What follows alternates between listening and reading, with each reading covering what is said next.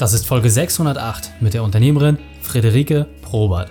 Willkommen zu Unternehmerwissen in 15 Minuten. Mein Name ist Raikane, Ex-Profisportler und Unternehmensberater. Jede Woche bekommst du eine sofort anwendbare Trainingseinheit, damit du als Unternehmer noch besser wirst. Danke, dass du die Zeit mit mir verbringst. Lass uns mit dem Training beginnen.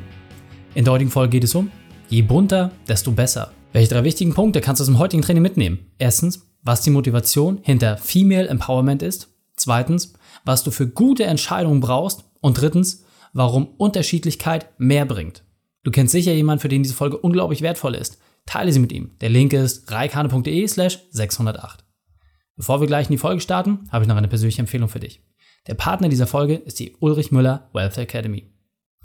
Du investierst bereits an der Börse oder hast es in Zukunft vor? Hast du ein konkretes System, nach dem du investierst? Ein System, das reproduzierbar ist und dir planbare Rendite beschert? Wie genau das funktioniert und die neuesten Insider-Tipps zum Investieren verrät dir Ulrich in seinem Podcast Der Börseninvestor. Den findest du unter ulrichmüller.de slash podcast. Wöchentlich bekommst du dort neueste Infos aus dem Markt oder Interviews mit spannenden Gästen, die über ihre Investitionsstrategie sprechen.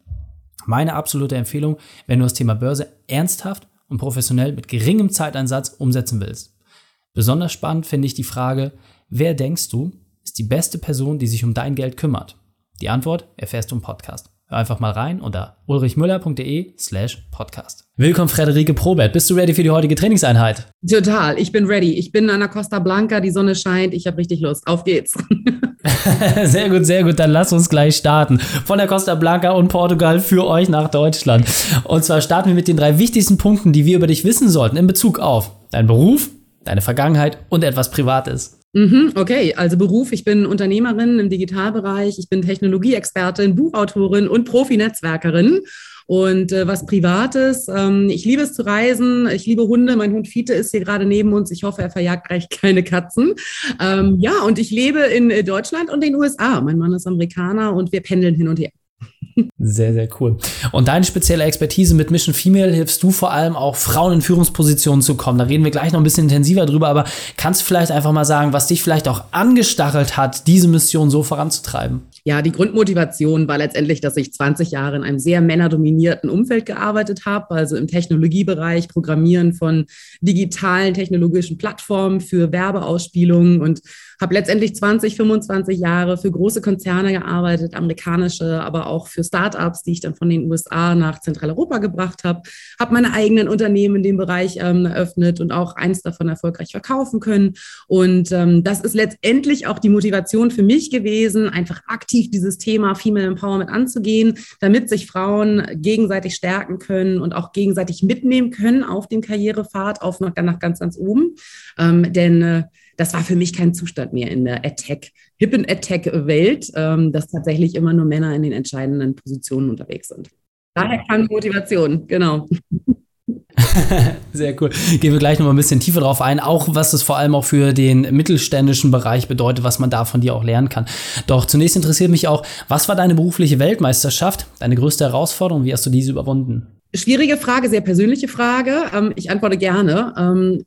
Ich habe es eben schon gesagt, ich war 20, 25 Jahre lang sehr erfolgreich im Technologiebereich unterwegs und ähm, habe dann an einem Moment meiner Karriere entschieden, dass ich dort meine Karriere in dieser Expertisenwelt nicht weiter fortführen möchte. Aus unterschiedlichen Gründen. Ähm, letztendlich, glaube ich, war es aber auch einfach, dass ich gemerkt habe, es ist nicht mehr meine Leidenschaft, es ist nicht mehr das Thema, wofür mein Herz brennt.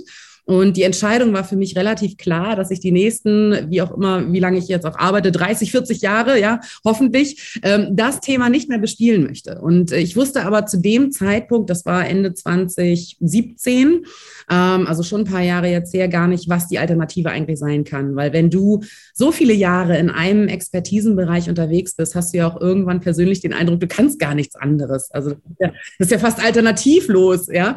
Und ähm, bist da so positiv gemeint, in deinem Hamsterrad drin und in deinen Kontakten und deinen Netzwerken und in deiner Branche, deiner Industrie und du hast wirklich den Eindruck, äh, what else is out there? Ja, und ähm, das war für mich gar nicht klar und das war ähm, ein sehr herausfordernder Moment für mich, die halt auch ähm, sehr ungeduldig ist persönlich und auch immer einfach gerne Projekte schnell vorantreibt und auch zum Ergebnis führt.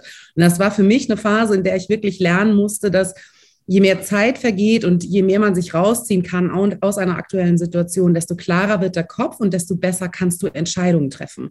Und für mich war es tatsächlich dann die, als Konsequenz die Entscheidung, ähm, einfach einen Camper zu kaufen und durch Europa zu fahren für ein Jahr. Und äh, die Amerikaner sagen dipping toes in the water. Das habe ich immer nie verstanden in der Vergangenheit.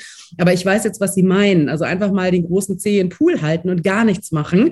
Dann kommen die besten Ideen. Und das äh, kann ich tatsächlich äh, so bestätigen. Aber ja, das war ein herausfordernder Moment zu wissen, ich möchte in dem Bereich nicht tätig sein, aber ich habe keine Alternative, wo ich die nächsten Jahrzehnte meiner Karriere verbringen möchte. Ja, sehr, sehr spannend und äh, interessant auch, dass du einfach den Mut auch aufgebracht hast, weil da ist immer die Frage, was macht man jetzt? Jetzt ist das Konto wie voll, man hat alles erreicht und äh, ja, geht man da jetzt irgendwie weiter in den Vollen oder ja, genießt man das auch einfach und kommt auch erstmal an. Also vielen Dank, dass du das auch mit uns geteilt hast. Und ähm, dabei ist dir eine sehr, sehr schlaue Idee gekommen, die ich vor allem auch äh, ja, sehr ehrrührig finde, weil natürlich kann man auch sagen, okay, du hast dein Geld gemacht, du chillst jetzt einfach ab und genießt die Zeit, den, den, den Sonnenbrand. Das ist deine einzige Herausforderung, tagtäglich den zu vermeiden. Aber du bist ja einen ganz anderen Weg gegangen. Du hast gesagt, hey, dieses Ungleichgewicht, was da draußen gibt, und mein letzter Stand ist nur knapp 15 Prozent der Unternehmer sind auch überhaupt weiblich. Da möchtest du halt eine Veränderung herbeiführen, gerade auch in den großen Unternehmen Veränderung. Und jetzt einfach mal die Frage, wie können wir denn das im kleinen und mittelständischen Feld besser umsetzen? Was können wir denn da von dir lernen? Was sollten wir beachten und warum sollten wir für mehr Gleichheit sorgen? Mhm. Oh, das sind ganz viele wichtige Fragen auf einmal. Also warum? ich versuche es mal aufzufiletieren. Also warum, warum ähm, sollte man für Gleichberechtigung, Diversität und Inklusion letztendlich in Arbeitsumfeldern sorgen? Das ist ganz klar, das belegen Fakten und Studien auch, dass heterogen aufgestellte Teams, ob im Mittelstand, in Großkonzernen, in der Startup-Welt, wo auch immer du dich gerade bewegst, einfach bessere Leistungen erbringen und äh, profitabler sind. Und wenn wir über wirtschaftliche Ergebnis, äh, Ergebnisse sprechen, muss das das Ziel sein, ja, das Unternehmen Unternehmen einfach für sich profitabel agieren können. Und der Mix aus Teams mit unterschiedlichen Historien, Perspektiven, Meinungen, Entscheidungsvorlagen, also je unterschiedlicher Meinungsbilder sind, desto besser das Endergebnis, desto besser die wirtschaftliche, unternehmerische Entscheidung. Also insofern steht komplett außer Frage, jetzt egal ob Männer oder Frauen, Diversität hat ja noch viele Dimensionen. Ähm, je bunter, desto besser und äh, desto besser auch die wirtschaftlichen Ergebnisse. Deswegen steht es für mich außer Frage und ich hoffe auch für alle anderen, dass Diversität an erster Stelle tatsächlich stehen sollte. Ähm, was sollte man tun, um Diversität auch in Unternehmen voranzutreiben? Das erste ist einfach eine, eine Kultur zu schaffen, in der sich Männer als auch Frauen, als auch alle unterschiedlichen Menschen, die sich vielleicht nicht in der Grundmasse bewegen, um es einfach mal so zu formulieren, wohlfühlen und ihre besten Ergebnisse liefern können, auch für das Unternehmen. Ähm, denn nur wenn sich Menschen wohlfühlen in ihrer Umgebung, können sie auch gut sein im Job. Also das ist die Herausforderung Nummer eins, ein Umfeld, eine sehr offene, transparente Unternehmenskultur zu schaffen, wo Menschen ihr Bestes geben können. Das hört sich einfach an. Ähm, das ist letztendlich in der Umsetzung gibt es da ganz, ganz viele Maßnahmen, denen man das fördern kann. Und ich würde jedes Unternehmen und auch gerade EntscheiderInnen dazu ermutigen, so ein Umfeld zu schaffen. Was ich nochmal ganz spannend finde, ist, ähm, gerade wenn ich jetzt so ein bisschen auf die Nachfolge schaue, ja, also viele der Leute, die jetzt zuhören, sagen, ja, ich will jetzt auch nicht mehr ewig machen, vielleicht nochmal vier, fünf, zehn Jahre, aber dann ist auch Ende. Ganz häufig wird da ausschließlich auf Nachfolger geschaut, weil man sagt, ja, die Familiensituation, bla bla bla. Es sind ja noch viele Stereotypen, die da irgendwie anhaften. Damit beschneidet man natürlich auch einfach mal 50 Prozent der potenziellen Kandidaten, da wo es ja eh schon schwierig ist. Was sind aus deiner Sicht vielleicht auch gerade die Punkte, die dafür sprechen, dass man Frauen in die Führungsposition setzt und denen das Ruder in die Hand gibt? Genau die besagten Gründe, also die, je diverser Teams, je, je vielfältiger Entscheidungen sind, desto besser fürs Unternehmen und das muss jeder Unternehmerin auch tatsächlich verstehen und auch in der Nachfolge dann auch aktiv nach zum Beispiel Frauen schauen. Ja, das ist nicht einfach. Wir sehen das bei Mission Female ähm, in unseren Board-Initiativen, wo wir ganz aktiv reingehen in die Besetzung von Beirats, Aufsichtsrat und Vorstandspositionen, wo sehr verkrustete Strukturen vorherrschen, weil solche Positionen, um es mal charmant auszudrücken, weil solche Positionen häufig in den alten bestehenden Netzwerken vergeben werden, ohne dass sie öffentlich oder publik gemacht werden und Kandidatinnen überhaupt davon erfahren. Und genau dieses Thema lösen wir jetzt gerade auf der Board-Ebene mit Mission Female, indem wir sehr strategische Allianzen eingehen mit Unternehmensberatungen, mit Executive Search Handler, mit Placern. Und wenn es um die Unternehmensnachfolge geht, ist letztendlich der Prozess ja sehr, sehr ähnlich. Also du brauchst jemanden von außen, der dir die Expertise ins Unternehmen raus reinholt, um auch dementsprechend in Zukunft das Beste rauszuholen. Und häufig ist es so, dass wenn ähm, in den alten bestehenden Netzwerken geschaut ist, die sich über viele, viele Jahre entwickelt haben, da häufig meistens nur noch Männer auf der Liste sind. Und wenn man Glück hat, sind auf der Longlist für die Entscheidung ein paar Frauen mit dabei. Die kennt man vielleicht nicht unbedingt, weil sie nicht so sichtbar sind. Das ist nämlich ein anderes Thema, was geknackt werden muss. Also Frauen mit Qualifizierung, mit einer Expertise müssen nach außen sichtbar gemacht werden. Und das ist häufig nicht der Fall. Aber ähm, wenn sie auf der Longlist landen, dann fallen sie häufig runter. Ähm, und das ist einfach schade. Und die Mission auch von uns ist zu sagen, lasst uns die Frauen so lange wie möglich in der Longlist halten, bis sie es in die qualifizierenden Interviewrunden schaffen, weil dann können sie sich über ihre Expertise auch beweisen. Und einen ähnlichen Prozess würde ich auch für Nachfolge dann auch empfehlen, ähm, mit denjenigen zusammenzuarbeiten, die einen sehr vielfältigen Pool haben an Kandidatinnen und auch in die Gespräche reinzugehen und genau zu schauen, passt dieser Mensch und jetzt nicht Mann oder Frau, sondern Mensch auf diesen Job. Finde ich sehr, sehr spannend und vor allem das, was du halt gerade sagst, ja, es gibt viele äh, Sachen, die man irgendwie berücksichtigen kann, aber am Ende des Tages soll es doch die Menschlichkeit und die Expertise sein, die darüber entscheidet und kein anderer Faktor. Ja, und ähm, also ich finde nach wie vor auch gerade bei Männern, die im Vorstand sind, ja, wenn es dann immer diese Familiengeschichte äh, gezogen wird, die Karte, ja, aber äh, ne, die, die Männer müssen ja keine Elternzeit machen. Wir sind gerade selber in Portugal, zehn Wochen machen hier Elternzeit. Ich finde, das ist auch die Pflicht, an der Stelle halt auch ein bisschen aufzuteilen. Also insofern sehr, sehr cool, dass du das entsprechend mit vorantreibst. Kannst du vielleicht noch mal ganz kurz so in einer Minute noch mal sagen, wie man vielleicht auch Frauen mehr in Führungspositionen entwickelt? Weil ganz häufig glaube ich einfach, dass Männer ja so vom Naturell immer sagen, ja, die, die wollen Gas geben und Vollgas und Frauen vielleicht auch ein bisschen zurückhaltender sind und manchmal auch vielleicht eher ein bisschen gebeten werden müssen. Kannst du da vielleicht mal sagen, was kann ich denn als Unternehmer machen, wenn ich da jetzt so einen Stern schon sehe? Wie kann ich den vielleicht auch dahin entwickeln? Ja, ähm, es ist witzig, dass wir über Entwicklung sprechen, weil es heißt immer, man muss Frauen erstmal auf den Weg bringen und dahin entwickeln, dass sie endlich mal mitspielen dürfen. Das glaube ich nicht, ähm, sondern ich glaube einfach, dass auch dort wieder die Unternehmenskultur so divers aufgestellt sein muss, dass es klar ist, dass einfach die beste Person auf den Job besetzt wird.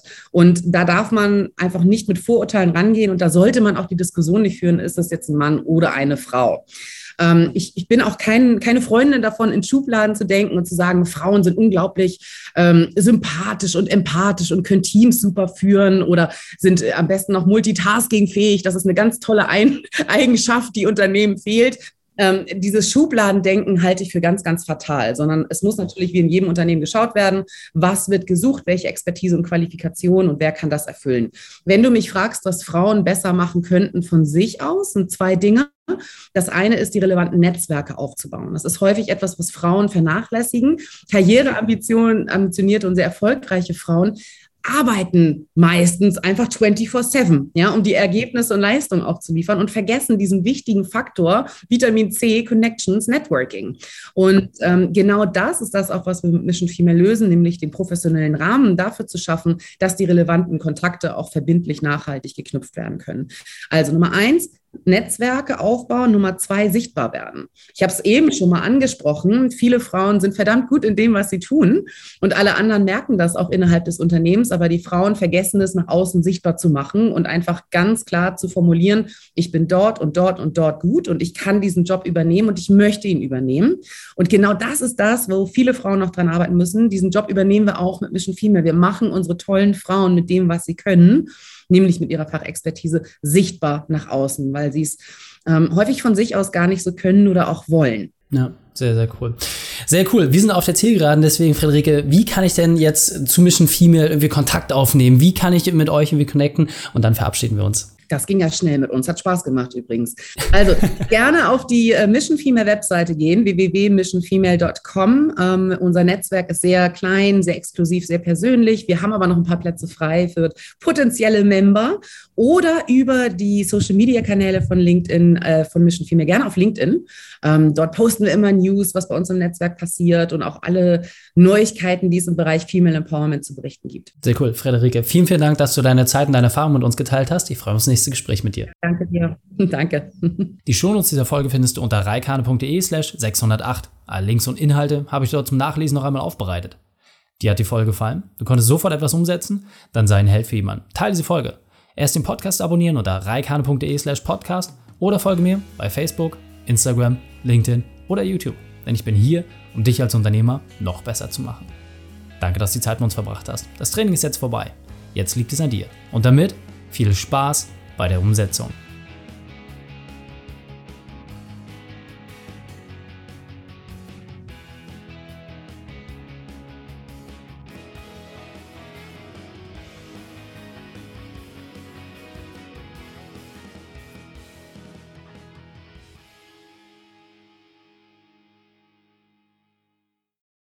Und wenn du Ideen wie diese für dein Unternehmen auch umsetzen möchtest und auch 10 Stunden pro Woche weniger arbeiten, dann buche deinen Termin für ein kostenfreies Erstgespräch. Dann sprechen wir gemeinsam und schauen, mit welcher Methode wir dich am schnellsten voranbekommen. Geh einfach auf reikane.de slash Austausch und buche dein kostenloses Erstgespräch. Einfach eintragen und dann sprechen wir schon bald persönlich miteinander. reikane.de slash Austausch.